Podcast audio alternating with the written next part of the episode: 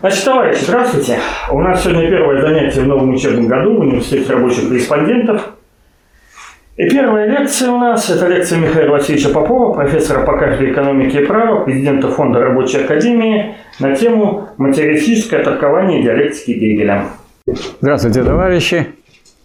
Как известно, марксизм родился на основе трех и наук и состоит из трех моментов и трех составных частей. Это диалектика гегелевская, которая превратилась трудами Маркса и Энгельса в диалектику материалистическую. И это политическая экономия, тоже трудами Маркса и Энгельса, превращенная в настоящую науку. И это научный социализм. Ну и, строго говоря, когда мы употребляем понятие «моменты», мы хотим этим подчеркнуть, что их нельзя брать отдельно одно от другого. Потому что иногда кажется, как это сразу три науки изучали Маркс и Энгельс. Они изучали не, одну, не три науки, а просто это три стороны, три момента одного единого целого. Потому что сказать, люди, которые изучают политэкономию, они не берут во внимание надстройку. Надстройка выходит за пределы самой политэкономии. Люди, которые изучают э, диалектику как таковую, они еще не заходят в сферу действия производственных отношений. Хотя они заходят в той мере, в какой речь идет о всеобщем, а не о единичном и каком-то особенном. Когда э, стоит вопрос о научном социализме, это вопрос о том, какой класс и почему ну, вот, должен э, осуществить то, что является исторической необходимостью, и то, что обосновано экономически и обосновано философски. То есть речь идет о борьбе рабочего класса, и а рабочий класс для того, чтобы победить, должен вооружиться не только теорией своей борьбы, но и политэкономией и диалектикой. Значит, Ленин уже тогда, когда он заканчивал, собственно, свою политическую деятельность, можно сказать, поздний Ленин, он был очень озабочен тем, какие перспективы э, встают перед рабочим классом, перед советской Россией, ну и перед марксистами, которые должны эту науку продолжать развивать. И он э, не случайно, выступая на заседании Моссовета, это последнее его выступление было, публичное, сказал, что я верю, что из России Неповской будет Россия социалистическая. И, так сказать, мы знаем, что так и произошло. И он подготовил большую работу философскую для журнала, который тогда издавался, э, работу, посвященную диалектике, о значении воинствующего материализма. И вот в этой работе о значении воинствующего материализма он значит, нам, можно сказать, завещал, что мы все должны стать кружком любителей гегелевской диалектики.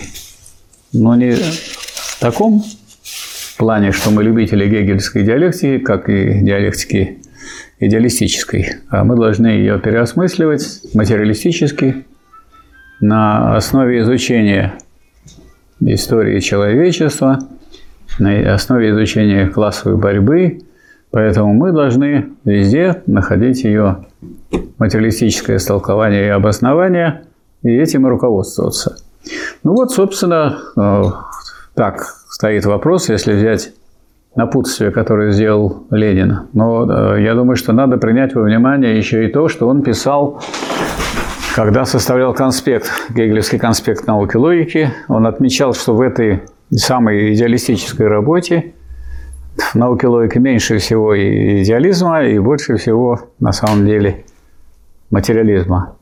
И он говорит, что я вообще стараюсь читать Гегеля материалистически. А что значит читать Гегеля материалистически? Это значит, что то, что представляется Гегелю выражением абсолютной идеи, которая, так сказать, у него лежит в основе, Она, кстати, не очень ярко выражена в, книге «Наука логики», она зато выражена в цельной философской системе, потому что ну, этой работе «Наука логики» предшествует и ряд других работ. Накануне написана работа «Феноменология духа», и, так сказать, как бы Гегель, разворачивая всю свою систему, он берет не только логику, но логика, именно потому что это логика всеобщая, это логика движения и развития, а это движение и развитие имеет всеобщие законы, а раз оно имеет всеобщие законы, что это и законы и мышления, и законы природы, и общества в том числе.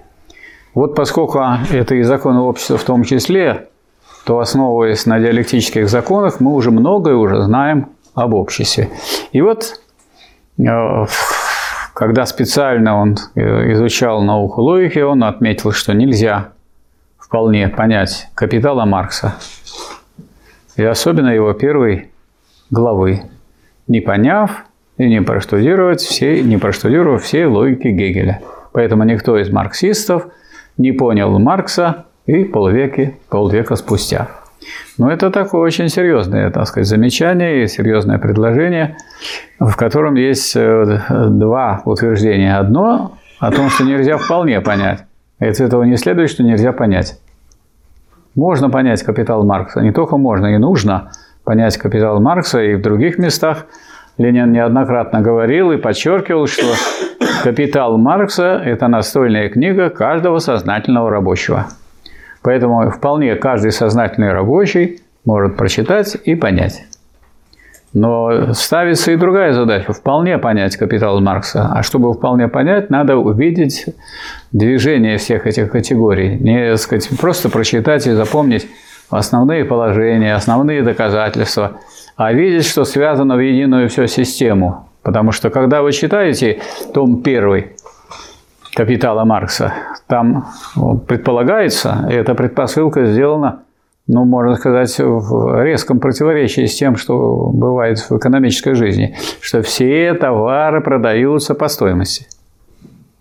Весь первый том капитала вот при этой предпосылке построен. Зачем? Затем, что Маркс хотел показать, что не из торговли рождается прибавочная стоимость, и не из обмана, а она рождается из того, что имеется специальный товар, рабочая сила, способность к труду. И если все товары будут продаваться по стоимости, получится прибавочная стоимость, которая есть, есть э, стоимость, которая создается в прибавочное время. А в необходимое время создается стоимость рабочей силы.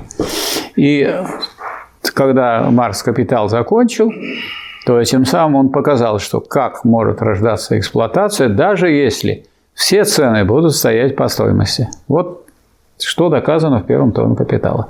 На самом деле ведь э, цены при капитализме по стоимости не устанавливаются.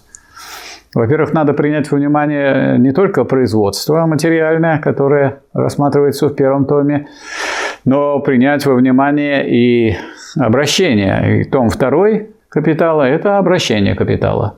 То есть готовый продукт должен отправиться в путешествие, то есть здесь сюда включается в рассмотрение транспортных, транспортного э, движения товаров, транспортировки их с одного места на другое, да, погрузка, разгрузка и так далее. То есть продолжение материального процесса производства в сфере обращений. Речь идет здесь, правда, не о, э, не о пассажирском транспорте, а о транспорте, который перевозит товар. Но люди у нас товарами не являются, это понятно. Но на этом на, на анализе всей этой сферы обращения Маркс не заканчивается, потому что если эта сфера обращения не рассматривать, то у вас потребительная стоимость, которой обладает товар, не дойдет до потребителя, и товар, собственно говоря, раз он не реализует потребительную стоимость, то он и стоимость не реализует. Поэтому, скажем, сгнивший товар потеряет не только потребительную стоимость, но и стоимость. А у нас были случаи, когда и зерно могло сгореть, и, скажем, свекла могла быть испорчена и сгнила, потому что ее не отправили вовремя куда надо и так далее. То есть это такие явления кризисные, которые имеют место, имели место не только в условиях капитализма. А третий том снимает эти вот предпосылки, которые а, сделаны исходя из самой глубинной основы капитализма. И рассматривается уже поверхность экономических явлений. А раз поверхность экономических явлений, то уже тут вопрос стоит о том, что раз а, капиталисты, они действуют исходя из а, стремления к прибыли, то до тех пор будет в эту отрасль переливаться в капитал, в данную отрасль, пока здесь цены будут выше, чем в других отраслях. Это совершенно понятная мысль. И наоборот, он продолжает еще переливаться, а здесь уже из-за того, что много товаров попало в эту отрасль, капитал пошел в эту отрасль, то здесь цены начинают падать. И тогда, наоборот, капитал начинает двигаться назад из этой отрасли в другие. И, как всегда, он проходит точку равенства и уходит э, сказать, уже в, сторону от первоначального значения. А вот если имеется такой перелив капитала, то этот перелив приводит к тому, что для капиталиста вообще не важно, чем заниматься. Он может делать ботинки, он может делать автомобили, он может производить и строить различные дома и сооружения, и доменные печи. Это должно быть все равно, куда вкладывать. Важно, чтобы куда бы вы ни вкладывали, и где бы какая, какой ни был сказать, период производства и период э, вызревания вашего товара до продажи, до получения дохода, чтобы это никак не отражалось на а, том количестве прибавочной стоимости, которую получит капиталист. И вот такие цены, которые этому требованию удовлетворяют, это новый центр колебаний цен, то есть на самом деле в реальном капитализме, не в монополистическом, в реальном капитализме, который еще является капитализмом стихийной конкуренции, э, ценами являются цены производства. А цена производства имеет такую формулу издержки производства плюс средняя прибыль. А издержки производства посчитаны в каких единицах? Посчитаны в ценах, в издержках производства. Вот, скажем, если вы все товары возьмете и все, так сказать, соответствующие уравнения напишите, то сказать, вот такая система уравнений позволяет рассчитать цены производства. Но их никто не рассчитывает. Они просто здесь идет перелив капиталов, и само движение капиталов – это а, Э, решает эту проблему. А дальше еще усложняется движение капитализма и приближается к поверхности. А еще есть землевладельцы. Причем это могут быть старые землевладельцы, если какие-то остатки прежних э, отношений земельных еще где-то не удалили старых землевладельцев. А есть просто новые уже землевладельцы, которые купили земли и реализуют земельную ренту. А что такое земельная рента? Это экономическая реализация собственности на землю. Вот эта реализация собственности на землю поднимает цену еще вверх. И убирает, забирает от капиталиста часть его прибыли. Ему приходится платить за землю. Отсюда и вывод, который делает Маркс в «Капитале», что ликвидация частной собственности на землю ускоряет развитие капитализма. Некоторые думают, что если нет частной собственности на землю – наступает социализм. Ничего подобного. Наступает отличный капитализм. То есть такой капитализм, который будет иметь больший э, прибыль, давать большую прибыль капиталистам, чем капитализм с земельной рентой.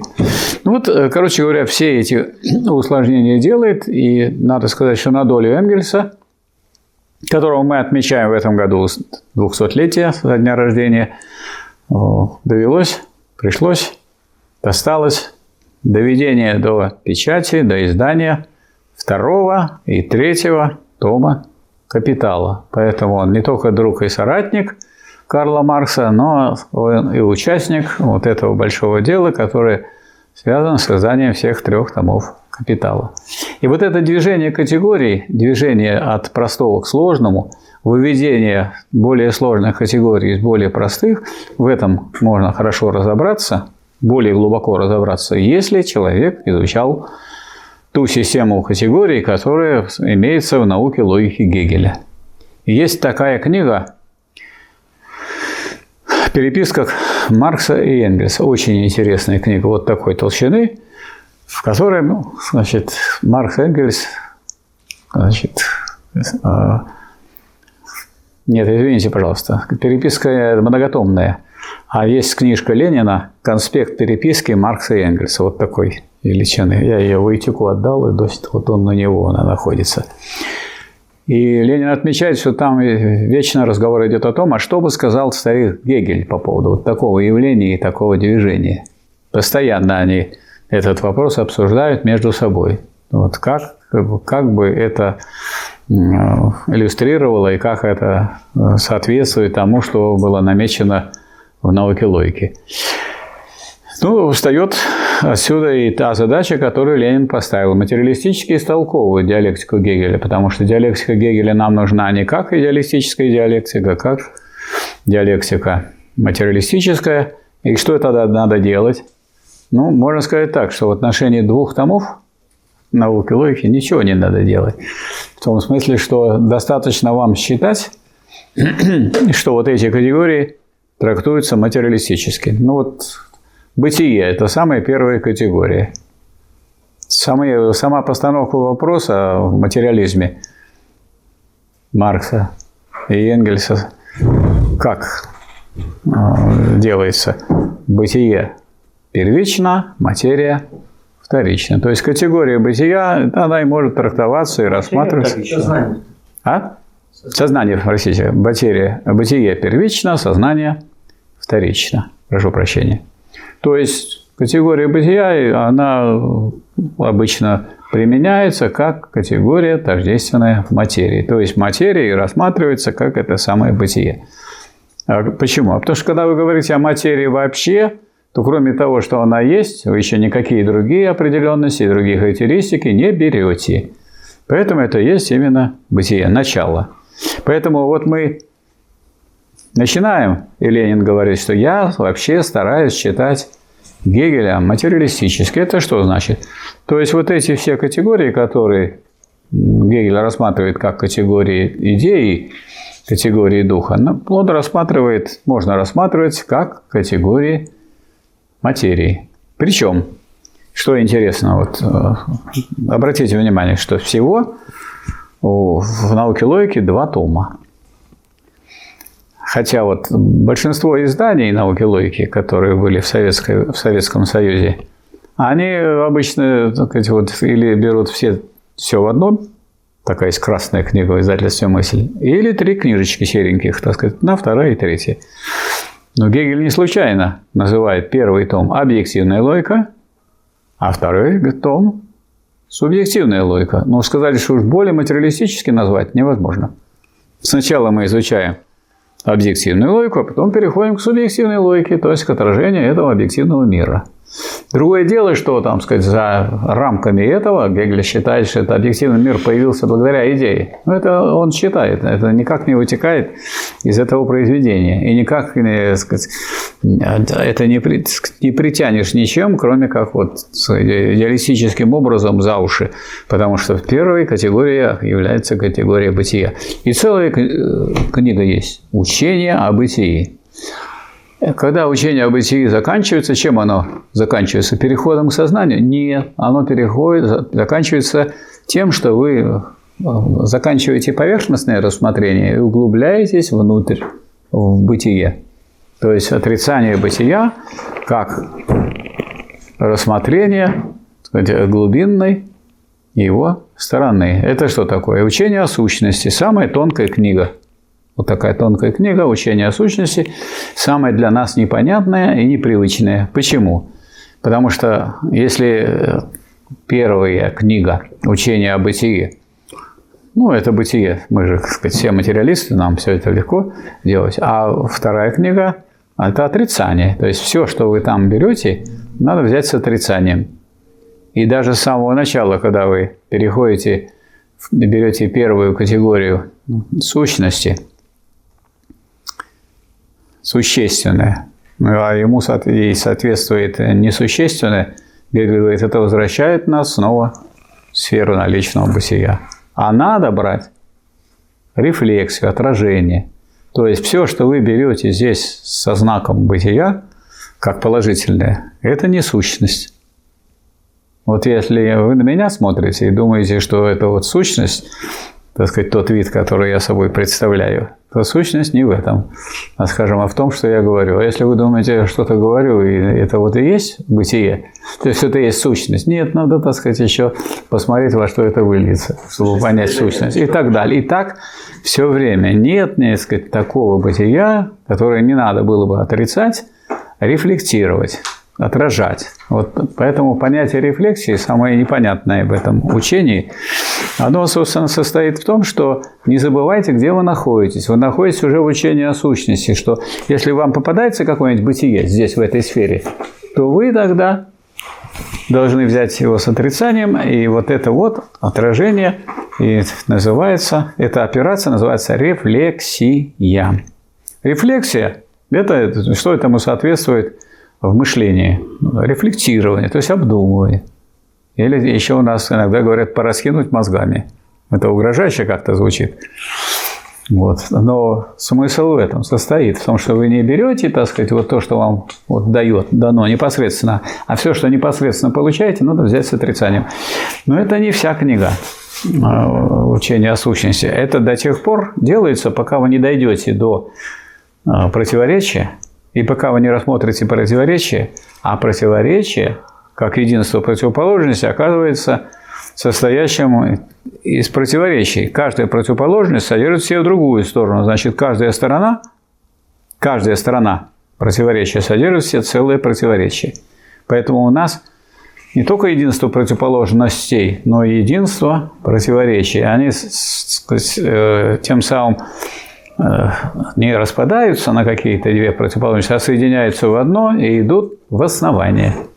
И из этого основания возникает, суще... Э, возникает что? Существование. Вот существование – это первое бытие, которое возникает в сфере сущности.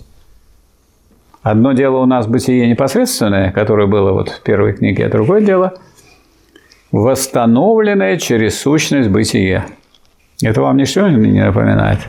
Восстановленное молоко, понимаете, что это? Ну, там взяли порошок и налили воды. И поставили цену, и написали натуральное. Оно же натуральное, вода натуральная, порошок натуральный, молочный, все хорошо. А молоко восстановленное. Восстановленное через сущность бытия. И тут вот появляется парная категория. Если есть существование, то есть, предпос... есть э, условия – не бывает такого, чтобы что-то существовало без условий. Если для какой-нибудь сути дела созданы все условия, она вступает в существование. Вот скажем, мы с вами боремся за социализм. Что нужно для этого? И это надо сделать, и это сделать, газеты сдавать, их распространять, журналы, участвовать в конференциях, организовывать профсоюзы, бороться за коллективные договора, выставлять требования, проводить стачную борьбу, создавать значит, э, фабрично-заводские комитеты, если нет других органов. И, наконец, создавать советы и готовить дело к тому, чтобы появилась советская власть. Когда она появится? А когда для этого будут созданы все условия. И кажется, что и это недостаточно, вот этого недостаточно, вот этого недостаточно. Ну вот надо над этим работать, и оно как бы само приходит. Вот тот, кто рассматривает историю Великой Октябрьской социалистической революции, может в этом убедиться. Потому что, вот, э, собственно, Ленин реализовывал эти вот мысли, эти идеи. Создайте еще эти условия, вот эти условия. Вот есть советы, но они не, не большевистские, а надо провести большевизацию советов. Наверное, вы знаете, что вот если у нас были советы и до 17 года, у нас ведь первый съезд советов состоялся. И что? А ничего. И был там Ленин на этом первом съезде Советов. И это было на... Вот я сейчас есть кадетская линия, а это была съездовская линия в советское время. И там есть зал, в котором вот мы проводили, Виктор Кач там присутствовал тоже, э, Оргбюро движения коммунистической инициативы. В этом зале Ленин сидел там на галерке, э, и когда Церетели, который вел меньшевик, сказал, что нет такой партии, которая может создать правительство советское, так, который может взять власть. А Ленин сказал, есть такая партия. Но от этого высказывания до взятия власти было немало времени, прошло, он целый год. И в течение этого года решался вопрос... Четыре месяца. А?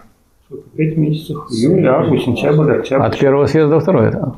До второго съезда Совета? В июне он был. А, в июне, да. да. Я, простите, не целый год, да. Четыре месяца. Три месяца. Четыре. Да. Ну, четыре месяца. Немало прошло времени. И за это время какую, какая работа была проделана по большевизации советов, и когда советы были наполнены тем адекватным содержанием, а, вот, социалистическим по существу, только тогда и могла возникнуть настоящая советская власть. А так советы были, а советской власти не было. И наоборот, всем верховодило временное правительство. Вот, поэтому э, дальше мы начинаем смотреть на другие категории. После категории существования идет категория, э, соответствующая сказать, э, сущности и явлению. Если явление, явление выступает как бытие, но бытие чего? Глубинной сущности. Есть сущность, есть явление, пара.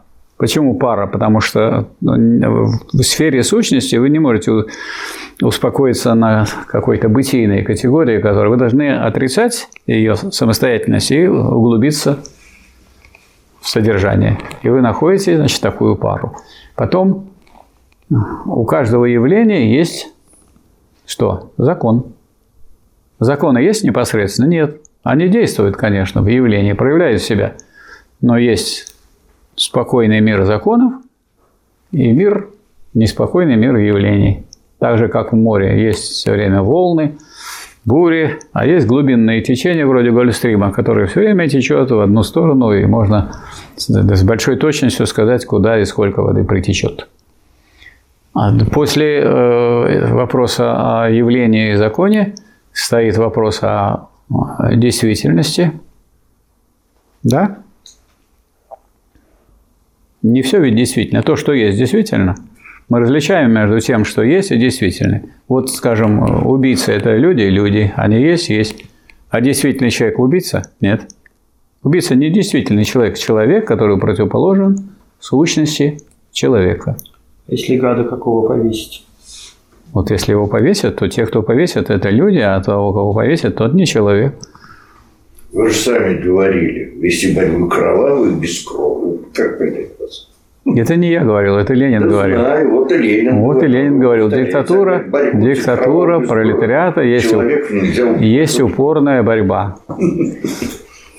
Военная и хозяйственная, насильственная и мирная, кровавая и бескровная, педагогическая и администраторская против сил и традиций старого общества.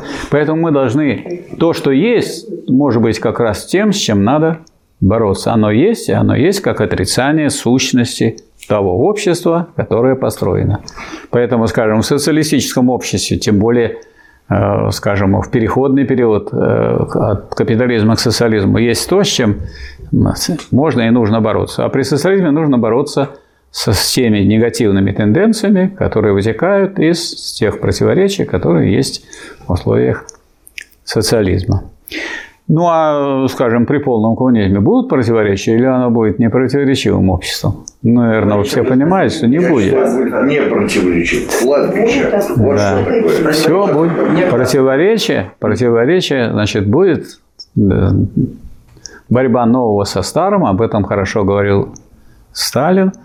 И сказать, диалектика борьбы нового со старым состоит в том, что когда новое рождается, и об этом Гегель говорил еще, оно слабее широко распространенного принципа уже, то есть старого. Ну и поэтому оно, когда рождается, терпит поражение. Считайте, что и при коммунизме новые передовые идеи будут терпеть пона- поначалу поражения, хотя эти поражения не связаны, может быть, с такой борьбой, но сказать, в науке, в дискуссии, в литературе, э, в способах организации общества все время будет идти Слава борьба. И вот эти более передовые, постепенно распространяясь, они упрочиваются, и потом они начинают теснить это самое старое и одерживают победу. И когда они вот вовсю одерживают победу, появляется то новое по отношению к, к этому новому, вот то, что было новым, и то, что уже одержало победы и развилось и стало прочным, оказалось уже старым. Борьба между новым и старым неизбежная, она будет продолжаться на всех стадиях развития общества, хотя и принимать самые разные формы. Вот, поэтому э, можно сказать, что вопрос диалектический, связанный с тем, как понимать развитие общества, а мы э, не люди остановки, а люди движения, правильно? И мы не за всякое движение, а за движение низшего к высшему, а простого к сложному. А движение низшего к высшему, а простого к сложному идет через разрешение противоречий. Поэтому без диалектики какого бы то ни было так сказать, правильного понимания общественного развития быть не может. И поэтому мы вынуждены, несмотря на все некоторые трудности, какие есть в этом изучении, этим заниматься. Но сам подход, э, который взят Гегелем, что он объективный идеалист, а не субъективный, он э, облегчает нам эту задачу, потому что и учение о бытии, и учение о сущности подвергаются или поддаются материалистическому истолкованию без изменения структуры этой сети всех категорий. Структуры, расстановки и движения. Поэтому их можно просто понимать материалистически и все. Пусть Гегель называет это так сказать, выражением идеи, а мы понимаем, что так развивается материя. Ну вот мы доходим до вот этой книги, которая называется «Субъективная логика». Она и называется «Субъективная логика» у Гегеля. Раз она субъективная логика, здесь речь идет здесь уже о ком? О человеке.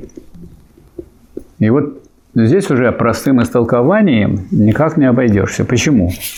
Потому что начинается она, эта книга, вдруг с понятия, а потом за этим понятием идут такие вещи, которые, собственно говоря, продолжают движение материи и э, доводит его до создания человека. Посмотрите, вот есть такой раздел у Гегеля – объективность. Это второй отдел. Объективность. Там механизм, абсолютный механизм, химизм. А потом идет еще следующий, третий отдел. Жизнь, живой индивидуум, процесс жизни, род – и вот тут бы казалось, раз уже процесс жизни род, дошли до человека, и вот теперь самое место уже понятием. Называть это вот книгу учения понятием вполне можно, если вот так ее построить. Почему? Потому что речь идет о результате. В конце концов, получается учение о понятии. Но что сначала понятие, а потом живой человек, или живой человек, а потом понятие? Вот в этом отношении, конечно, здесь, в этой книге, просто, так сказать, э, истолкованием не обойдешься. Поэтому, что бы я посоветовал? Ну, поскольку эта книга, и есть автор этой книги, и вы можете сколько угодно его критиковать за то, что он идеалист, но эта книга его, и, так сказать, мы не можем взять и, так сказать, написать в этом смысле другую книгу, переделать и сказать, а вот это вот будет наша книга. Нет. же делали. А? Материалистическая диалектика в пяти томах. Ну, делали. Сделали. Ну, делали, но диалектики там не было в пяти томах. В пяти томах не было, делать пытались. А гонорары, а гонорары были. Вот. Поэтому, значит, что можно сделать? Вот, товарищи, наверное, читали, как советовал Ленин изучать науку логики. Не так, как другие книги. Нужно что делать? Штудировать. А что такое штудировать? Ну, есть книги, там русские народные сказки вы прочитали и все поняли. А есть книги такие, что вот один раз вы прочитали и поняли, что вы не разобрались. Второй раз прочитали, третий раз прочитали. То есть надо вернуться, снова пройти по этому пути. И, наконец, постепенно то, что было неясно, станет яснее, а то, что было ясно, еще яснее. И постепенно можно разобраться. Я вспоминаю свои студенческие годы, когда я ходил на спецкурс не по диалектике, а по эргодической, нет, по... Высшей алгебре. Ну да, по высшей алгебре, но он назывался по-другому. А? Да, гомологическая, да, гомологическая алгебра. Вот э, ходил я на этот спецкурс, Первую лекцию я понимал, вторую уже не понимал. И так это целый год сидел и думал, вот сидят люди рядом, они-то понимают, а все с таким видом сидят, все понятно им, а мне непонятно. Ну, закончил я это самое обучение. Следующий год, да я снова пошел на курс, и Малович сказал, сидит нас пять человек. Ну, тут я уже понимал, я сдал, получил свое отлично, но это потребовало двух лет. То есть э, для тех э, случаев, когда речь идет о чем-то серьезном, это ничего так не, это не так много. Поэтому если бы я сейчас пришел вам и объявил, что я вот все тут понял в новой филологии, вы правильно бы мне не поверили. Вот, несмотря на то, что я уже изучаю науку логики ну, много. Ну, скажем, я впервые начал ее изучать в 60 67-68 году. Ну и с того времени, так сказать, время от времени перечитываю, что-то будет. Для лучшего понимания введу кружок по кружок любителей гегельской диалектики. И хочу сказать, что вот это постепенное понимание, оно э, дает колоссальную экономию времени. То есть то, что, скажем, без диалектики давалось бы э, долго и трудно, э, с диалектикой дается быстрее и легче. Хотя времени надо построить. Но это все равно, что вот вам нужно нарубить много леса. Ну вот идите, берите топор и рубите. Или пилу один. Или вы сделаете машину, которая будет захватывать эти самые стволы, обрезать их, сразу обрабатывать и убирать сучья и хлысты складывать и так далее. И вы быстро-быстро много сделаете. То есть это вот такой основной капитал. То есть это вот наш основной капитал. Поэтому как бы я советовал поступить? Ну, надо, когда вы дойдете до учения о понятии, надо его взять и прочитать. Что-то вы при этом поймете, а что-то вы при этом точно не поймете. Я буду очень рад, если вы все поймете, но я очень сомневаюсь. Потому что, честно хочу сказать, что мне, мне тут много еще непонятно. Тоже и это не такая простая вещь, которую можно сразу приступом решить. Но потом, прочитав, в чем состоит а, штудирование? Штудировать – это значит возвращаться снова к прочитанному, еще раз рассматривать, еще раз обдумывать, делать соответствующие перерывы. Вы, так сказать, за вами никто не гонится. Значит, вы же можете понять капитал ума? Ну, вполне не можете. Уже понимаете больше, еще больше будете понимать. И во всем другом будете больше понимать. Поэтому это чтение ну, как вот люди делают зарядку? Не для того, чтобы стать спортсменами, а для того, чтобы поддерживать свое, так сказать, существование. Лучше, так сказать, заниматься какими-то движениями, чем э, лежать в больнице, как известно. Значит, вы прочитали, как надо читать субъективную логику. Ну вот вы приехали в другую страну. Вот вы были в Испании? Вот вы были? Вот приезжайте в Испанию. Через год вы будете прекрасно говорить по-испански. Так? Что для этого нужно делать? Говорить. Говорить. Читать. Как читать по-испански? Брать и читать. Ну и в итоге и научите. Есть ли такие люди, которые переехали куда-то в другую страну и не научились другому языку? Нет таких людей. А детям как тяжело. Да разве можно сравнить? мы, мы знаем слова, а дети никаких слов не знают, с ним родители разговаривают, а дети ничего же этого не знают, никакого языка. Им нужно все изучить сначала. Они это проходят, а потом люди становятся взрослыми, как мы с вами, и, так сказать, свысока смотрят на детей. А дети такие задачи спокойно решают. Они там не доказывают, что я ничего не понимаю. Они лепят там такое, говорят. И постепенно все лучше, лучше, лучше, лучше, и потом прекрасно говорят и понимают. Хотя значение многих слов они поймут чуть-чуть попозже. А может быть, не чуть-чуть. А некоторых не поймут. То есть, что нужно сделать? Вот вы прочитали. Как надо читать? Ну, как вот читают? Читай вот, что написано, и все. Не надо, так сказать, задаваться. Не должно быть гордыни, что я, если я это не понимаю, я читать не буду. Читай. Читай, если не понимаешь, читай, читай. Дочитал до конца. Потом я советую сделать следующее – читать уже в другом порядке. Вот первый отдел. Начать читать вот эту, эту же самую книгу не с э, субъективности, которая должна появиться позже, по логике вещей, а с объективности. Вот первое дело объективность.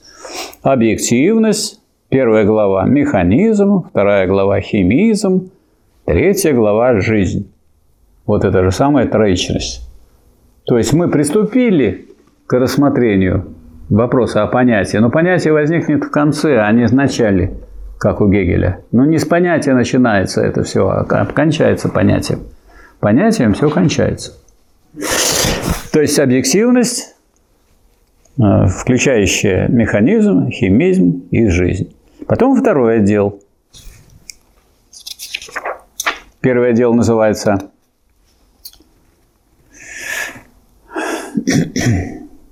объективность. Второй отдел – субъективность. Понятие, суждение, умозаключение. То есть после того, как вы дошли до жизни, тогда вы можете говорить уже о понятии, о суждении и умозаключении. А третий отдел – идея. Когда появляется идея? Когда вы ставите цель. Потому что нет идеи, если у вас нет никакой цели. Потому что если у вас есть идея, которая не состоит в том, чтобы чего-то сделать, чего-то добиться, что-то построить, что-то совершить, это не идея. Это просто вот созерцание. Вот смотрю я на вас, и вижу я вас. А вы смотрите на меня и слушаете, и видите, и слышите меня. Это идея? Нет. А вот идея закончить лекцию – это уже идея, так сказать, как-то так.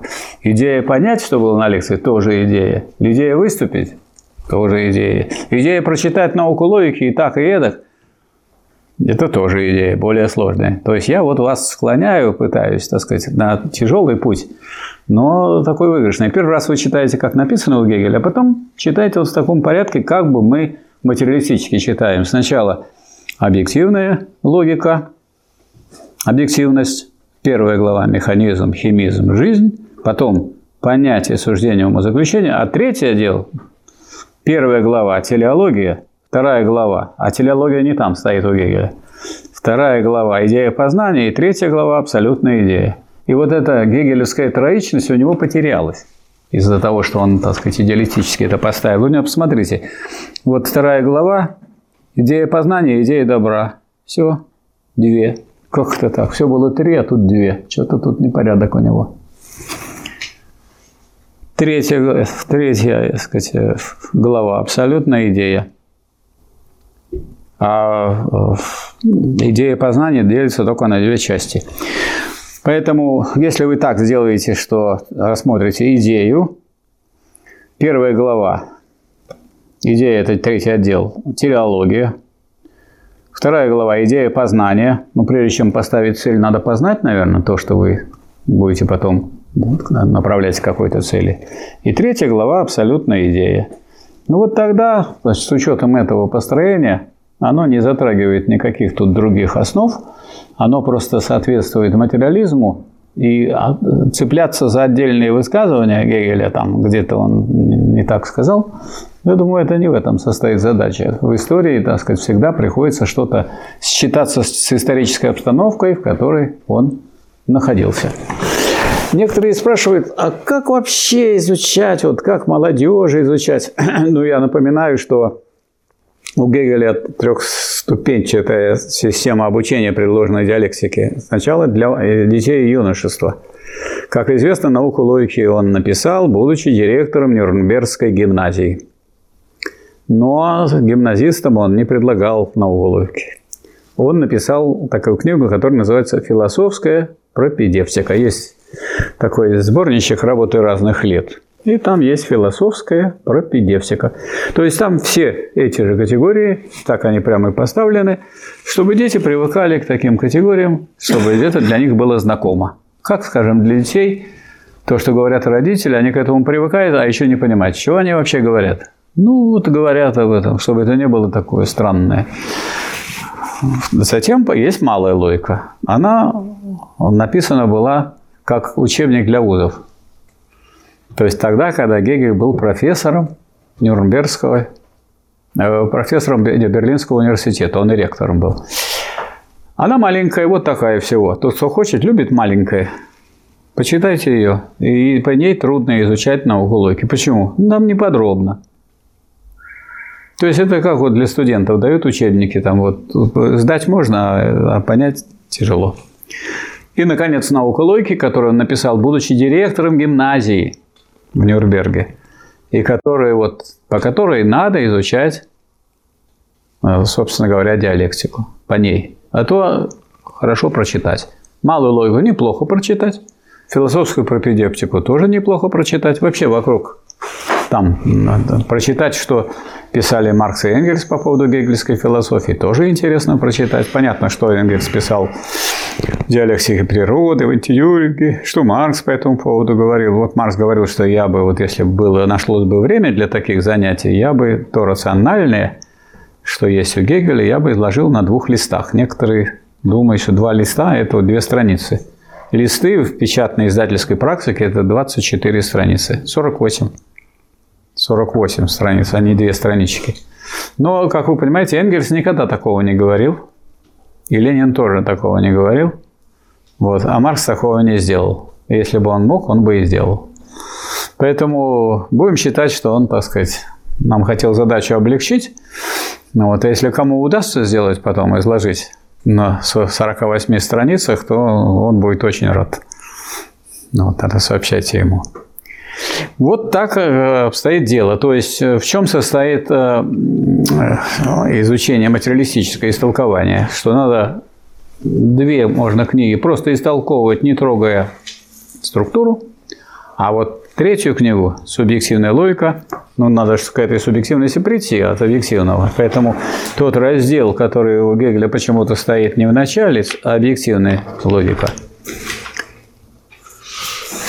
Объективность поставить вперед, второй отдел субъективности, третий – идея. И тогда у вас, так сказать, все это будет стоять. Вот что я хотел вам доложить и э, посоветовать э, этот рецепт использовать, поскольку сказать, с разных сторон нужно подходить к решению задачи понимания диалектики и разные приемы использовать, я могу рассказать то, так сказать, к чему я пришел в результате многолетнего изучения науки логики Гегеля. И я вот сейчас в этом году кружок у нас начинается снова.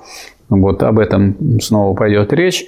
И мы, наверное, начнем сейчас вот эту третью часть, это учение о понятии, так и рассматривать. С тем, чтобы сказать, э, эту, эту проблему разгрызли, этот орех могли разгрызть.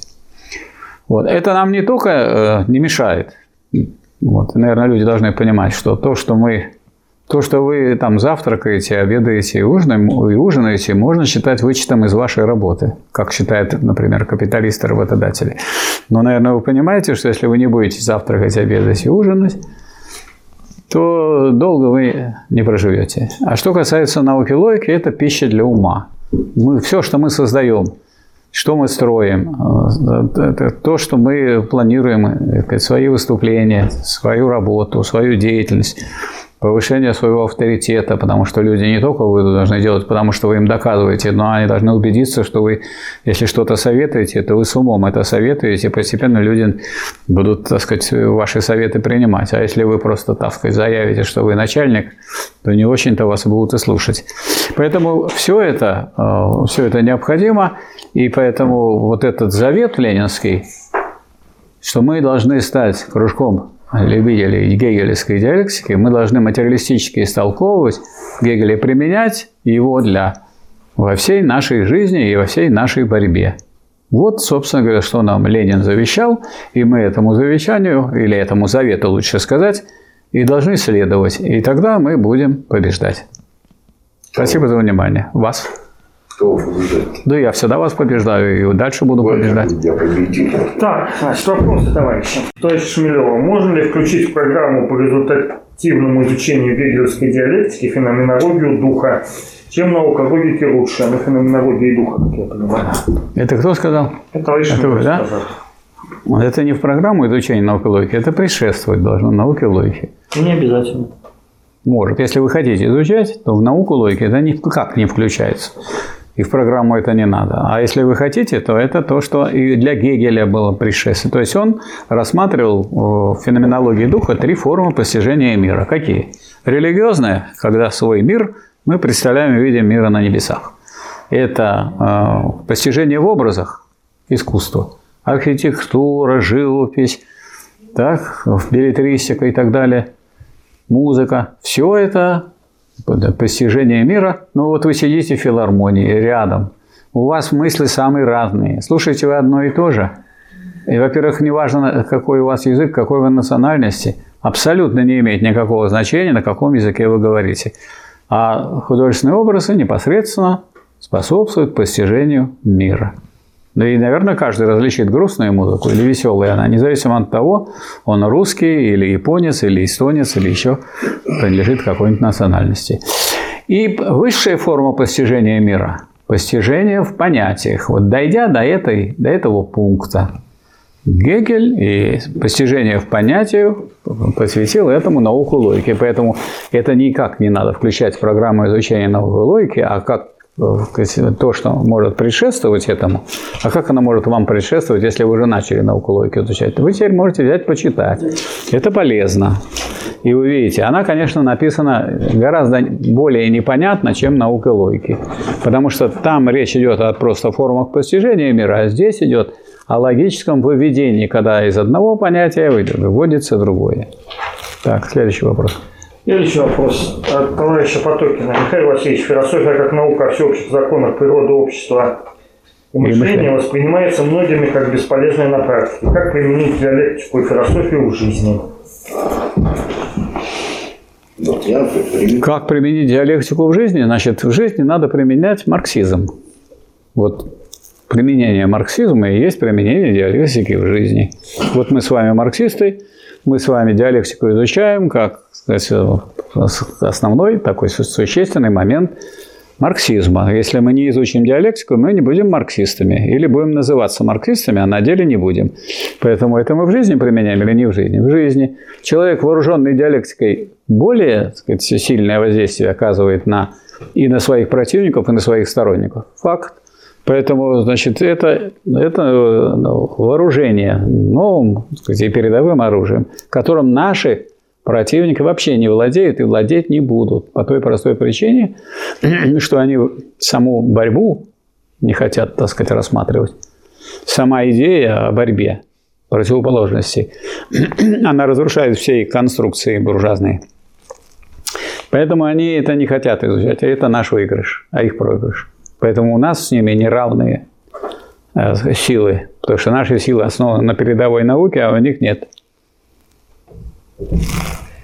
Так, вопрос от Виктора Аркадьевича Тюркина. Михаил Васильевич, кого из современных философов в РФ можно отнести к материалистам, а кого из них понявшим Гегеля? Ну, из философов, я думаю, я думаю, можно отнести товарища Казенного смело вполне и к материалистам, и к понявшим Гегеля. Вот. А еще к понявшим Гегеля можно отнести Александра Владимировича Золотого, хотя он формально не, не философ, он доктор экономических наук, завед, заведующий кафедрой экономической теории и методологии а, значит, экономического факультета Нижегородского университета имени Лобачевского. И вы можете видеть на канале Фонда Рабочей Академии, он, так сказать, идет, так сказать, и способствует, и содействует изучению логики и другим. Ну, а э, вот, собственно говоря, я думаю, что э, этим круг по существу серьез изучающих и серьез пропагандирующих диалектику исчерпывается на уровне, вы спросили, кого из крупных философов. Вот. Так что, а вот э, количество людей, оно постоянно растет, которые изучают диалектику. Это очень легко увидеть. Вот если посмотреть, сколько людей смотрят э, канал фонда рабочей академии, и там кружок, то там, значит, уж полторы тысячи точно есть. Раз. Это регулярно читают и просматривают. Потом на таком канале, как Академия смыслов Лоббио, вот, так сказать, я записал краткий курс диалектики на 4 часа 20 минут. Народ хохочет по поводу того, что это краткий курс. Что значит, как краткий курс 4 часа. Но имея в виду масштабы, конечно, это краткий. Учитывая, что, вот, скажем, занятия в кружке по науке логики тянутся у нас уже много лет. 14 года. Вот. С какого? С 14 Да, даже и дома проводили. Много-много занятий у Ивана Михайловича. Это еще до того, это вот уже последний впечатление. Да, у Федотова, потом у вас. Как только мы его не проводили, и это все продолжается и продолжается, и сказать, это не безрезультатно. Ну вот, а кратко можно сделать тогда, когда долго изучается, потому что тогда можно изложить кратко. И я вот вам попытался изложить кратко, но если бы меня в прошлом году попросили сказать, а как вот материалистически истолковывать диалектику Гегеля, я бы вот такую лекцию прочитать не смог. Вот сейчас я подготовился и вот, так сказать, горяченько в качестве, так сказать, подарка к началу занятия в университете рабочих корреспондентах и принес. Все, да, товарищи? Ну, выступление по, подана была только одна заявка. То есть я всех поздравляю с началом учебного года. Так и думаю, Михаил Васильевич поблагодарить за то, что он нам, так сказать, зарядку для мозгов дал. И хотя он нас предупредил, что, значит, э, те, кто будут вникать, читать, да, Гегеля, да, сразу не поймут. Я думаю, мы все это понимаем, потому что даже когда лекцию слушаешь, уже не первый раз по, по, по различным вопросам, значит, э, связанные с философией Гегеля, то, так сказать, не, не все усваиваешь. И... Но, тем не менее, я на что хотел обратить внимание, что вот мое личное мнение, что в этом нет большой беды. И особенно, наверное, это понятно тем людям, которые занимаются ну, или занимались техническими вопросами. Потому что вообще-то мы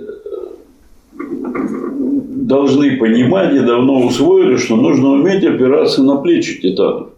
То, что они, так сказать, выработали, в том числе в виде каких-то готовых формул, да, это тоже большое дело. Это годится к употреблению. И ничего страшного нет, что кто-то не прошел, так сказать, все ступени, как это выводилось, как оно в становлении все идет и прочее, прочее. Причем эти вопросы, они ведь не, не, не, не, не сейчас возникли. Вот я для разрядки один случай расскажу. Был такой видный деятель партийный, государственный, профсоюзный Коржов Владислав Иванович в Ленинграде. Значит, я знаю, потому что он из радиопромышленности мне рассказывала, так сказать, его супруга и Ковешников, это председатель, кстати, Союза промышленников и предпринимателей, вот последних, значит, был генеральным директором нашего объединения, и его друга. Ведь как в советские времена часто в райком брали ребят. Приходит такой боевой, значит, такой вот деловой парень хватки, его в промышленный отдел. Приходит такой чуть поспокойнее, не очень, но это ворговики. А если пришел совсем такой вот это, ну давайте его пока на идеологию направим, пусть он там. Чего вы на меня показываете? Да я... Так вот, этот Коржов, Владислав Иванович, был главным инженером опытного завода, кандидат наук, кандидат наук.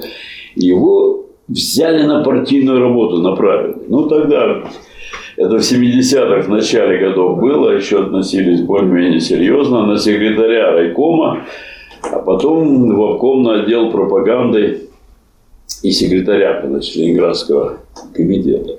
И вот жена говорит, вот он тоже услышал, значит, что не освоив всей логики Гегеля нельзя вполне понять.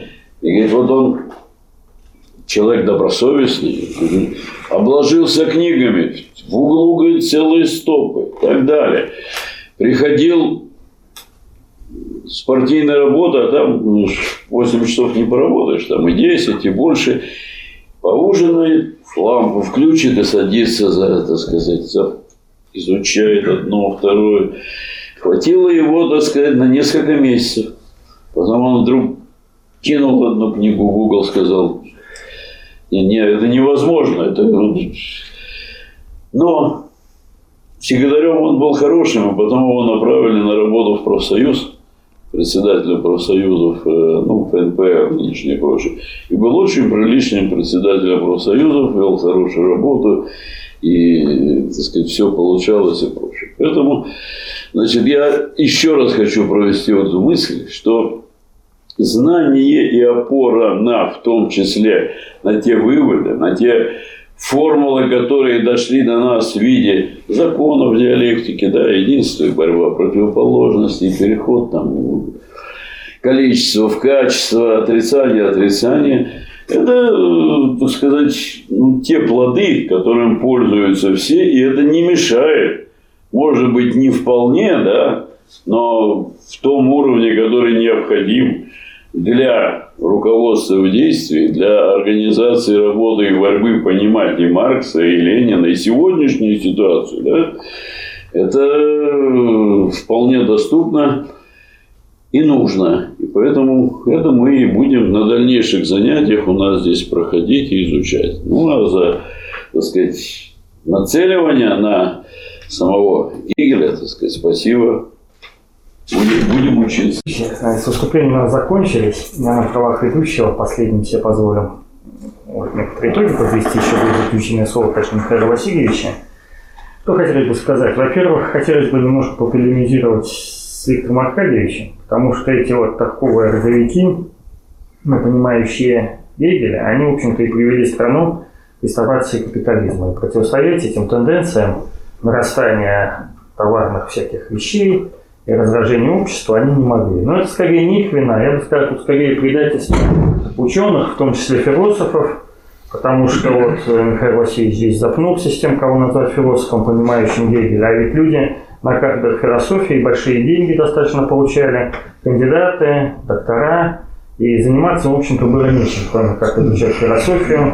И Гегеля в том числе, если у директоров завода, партийцев и так далее было много работ по текущей организации, то там-то люди в чистом виде получали зарплату и не маленькую, только лишь за это. И, в общем-то, толку от них не оказалось. Это первое. Второе, значит, по поводу голосовой философской капедектики, что говорил Михаил Васильевич. Она ко мне попала в руки где-то, когда я был на первом, втором курсе, сам издатовский, такая отпечатанная, я ее начал читать. И там действительно, там вот он вбивает в голову, но там он начал вбивать того, что вот есть мировой разум, он, значит, материя, ну, грубо говоря, материя вторична, мировой разум первичный, он там самосовершенствуется, саморазвивается, и материю подстраивает под себя, вокруг себя, и в соответствии с этим, значит, идет развитие, и я ее после этого забросил, потому что моя все-таки материалистическое воспитание, оно этого не пережило, а там это без доказательства, без ничего, короткими рубленными фразами, это вот именно пропедевтика вбивается в юные головы. А в 90-х годах уже начал читать философию, э, большую логику, науку логики. И, в общем-то, она стала заходить, потому что там все логично, а на отдельные такие моменты можно не обращать внимания идеологические, идеалистические. Вот. Ну и все-таки вот для чего изучать науку логики?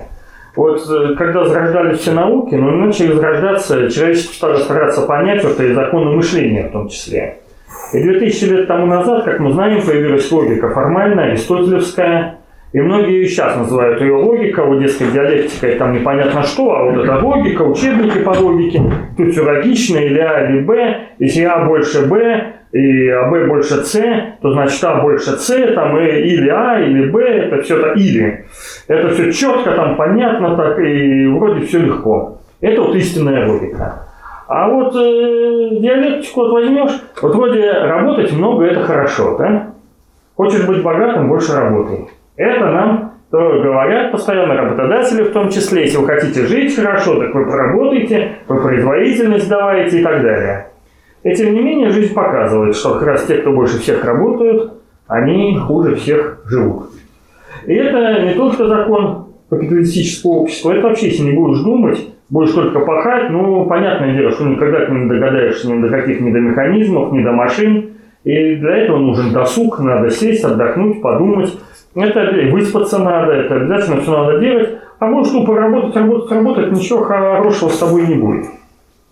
Но это вот для этого нужно определенное такое все-таки диалектическое понимание, Потому что вот сейчас с этим очень большие проблемы. Люди работают сверхурочно, эти выходы в субботу воспринимают как поощрение от начальства. И переломить это вот сейчас наши товарищи борются на предприятиях с этим очень тяжело. Они там выглядят белыми воронами, врагами народа. Не дают людям зарабатывать. Это еще было со времен профсоюза докеров. И сейчас это вот тяжело очень. То есть тут нужна диалектика, чтобы больше зарабатывать, надо меньше работать вот на этом этапе. Будет больше цениться труд, и начальство будет лучше идти навстречу, и вот, так сказать, будешь лучше жить. Ну или, скажем, вот то, что все должно быть в развитии. Вот у нас работу Ленина «Государство и революция» штудировали тщательно, и мы изучали ее, конспектировали в институте, по крайней мере, в школе не помню. От реставрации капитализма это не спасло. Хотя вроде бы там написано, что государство должно быть либо государство диктатуры буржуазии, либо государство диктатуры пролетариата. Однозначно. Но это там не выражено, а какое должно быть государство диктатуры пролетариата. И Ленин вот на тот момент, на лето 17 года в разливе, когда он уже оформлял эту работу по ранее написанным конспектам из Маркса, Энгельса, Ленина, он, может быть, тоже этого вполне не понимал, потому что у него ни слова в этой работе а о том, что должны быть советы, как организационная форма диктатуры пролетариата, и нету о том, что советы сами по себе, без руководящей в них роли партии, также не приведут к диктатуре пролетариата. И вот если оставаться на уровне государства революции, не штудируя э, пролетарская революция Венегат Каутский в частности, другие более поздние работы Ленина, то это вот здесь и непонятно, как все это делать. А там вот, в принципе, Парижской коммуны для выборной власти, да? Там это отзыв в любое время, сведение зарплаты госслужащего руководителя к зарплате рабочего, это совмещение законодательных и исполнительных функций. Да, это все необходимые условия, но, как вот Михаил Васильевич говорит, должны быть созданы все условия для того, чтобы суд делов вступил в свое существование. А вот условия это далеко не все, как показала практика, потому что даже там в 80-х годах у нас было совмещение законодательных и исполнительных функций в советах и теоретическая возможность отзыва в любое время, и зарплату в этих советах, в общем-то, даже освобожденным спадкунским рабочим платили не выше, чем зарплата рабочего. Не сработало оно. Государство диктатуры пролетариата уже не получилось, и произошла реставрация капитализма. Это вот такие моменты, то есть все надо брать в движении, все время надо смотреть на вот это движение, на развитие. Если чего-то вот раннее взять, как вот ранние работы классиков любят изучать, ну там, там не неправильные вещи. Но вот все-таки для полноты, для того, чтобы добиться, здесь вот без диалектики, без вот этого движения никак. И надо понимать, что диалектика – это алгебра, высшая математика, вот вообще жизни, организации, всех устройств жизни. Так же, как можно построить лодку на основе практики, там какой-то сметки, умений и так далее. А корабль большой или самолет вы не построите. Нужна высшая математика, другие науки, расчеты и так далее. Также коммунизма и государственной диктатуры пролетариата без понимания диалектики не построить, основываясь только на формальной логике. Вот это вот все, и поблагодарить хочу Михаила Васильевича напоследок. Спасибо. Значит, я думаю, что товарищи, которые выступили, я думаю, сказать, поддержали мысль о том, что надо заниматься изучением диалектики, поэтому я на этом больше не останавливаюсь. Хочу сказать даже больше. Вот Иван Михайлович очень важный момент подчеркнул, что вот мы сейчас находимся э, не в господствующем положении, а в оппозиционном. И как можно в этой ситуации выиграть? За счет чего? У кого больше денег? У рабочего класса или у буржуазии? Да у каждого капиталиста в 7 раз больше прибавочной стоимости, чем зарплата рабочих его. Поэтому преимуществ тут нет. Преимущества власти тоже нет. Но где мы можем выиграть? Но они же не хотят изучать науку о борьбе противоположностей. Не хотят, в принципе, изучать эту науку, потому что эта наука их, так сказать, с души воротит. Потому что если люди будут понимать и знать науку о борьбе противоположностей, то более прогрессивные силы победят реакционные. Значит, надо, чтобы люди ходили там, голосовали, выступали, говорите, что хотите, все разрешено. Вам кто-нибудь запрещает? Проводите занятия, изучайте, что хотите. Важно, чтобы только вы не боролись. Поэтому э, и наоборот. Как может э, рабочий класс победить буржуазию, если он освоит науку борьбы? А как освоить науку? Наука – это система знаний. Система имеет начало, как неразвитый результат, и результат, как развернутое начало. Чтобы в голове удержать эту науку, вот надо поместить эту систему. Иногда говорят, а вот же Гераклит был, говорил, что сказать, вот нельзя два раза войти в одну и ту же реку. Это один раз он говорил, а на самом деле он и другой говорил. Только в одну и ту же реку можно войти в два раза. Ну, сами подумайте, если это, если это разные реки, это как же вы вошли? Нет там никакой системы. Была система диалектики у Аристотеля? Не было. Единственная система диалектики человечество построило только в лице Гегеля. Значит, нам остается только материалистически истолковывать и использовать. То есть мы должны овладеть вот этим самым передовым методом, который является методом преобразования мира. И эта самая диалектика у нас не стоит особняком от марксизма, она представляет его составную часть и момент этого марксизма. А без марксизма победить социалистическая революция, рабочий класс и трудящиеся не могут. Вот этим объясняется то внимание, которое мы уделяли и будем этому уделять.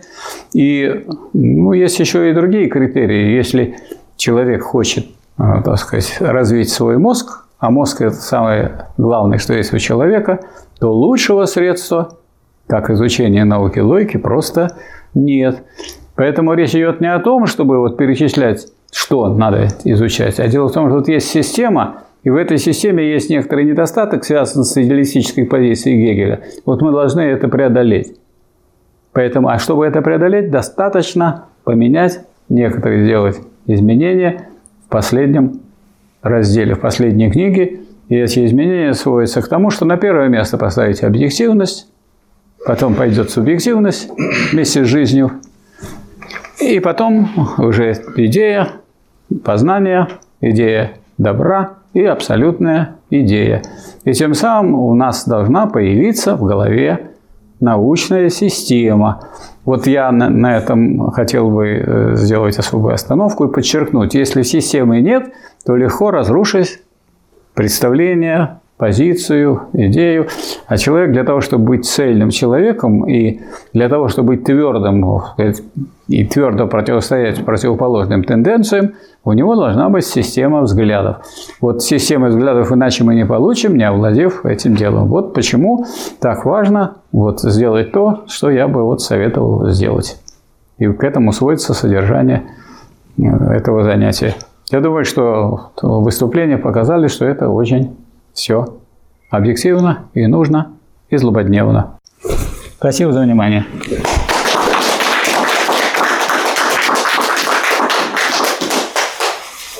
Так, товарищи, значит, через неделю Батьковский, председатель независимого профсоюза шахтеров Донбасса, расскажет нам, проведет лекцию на тему «Борьба шахтеров Донбасса».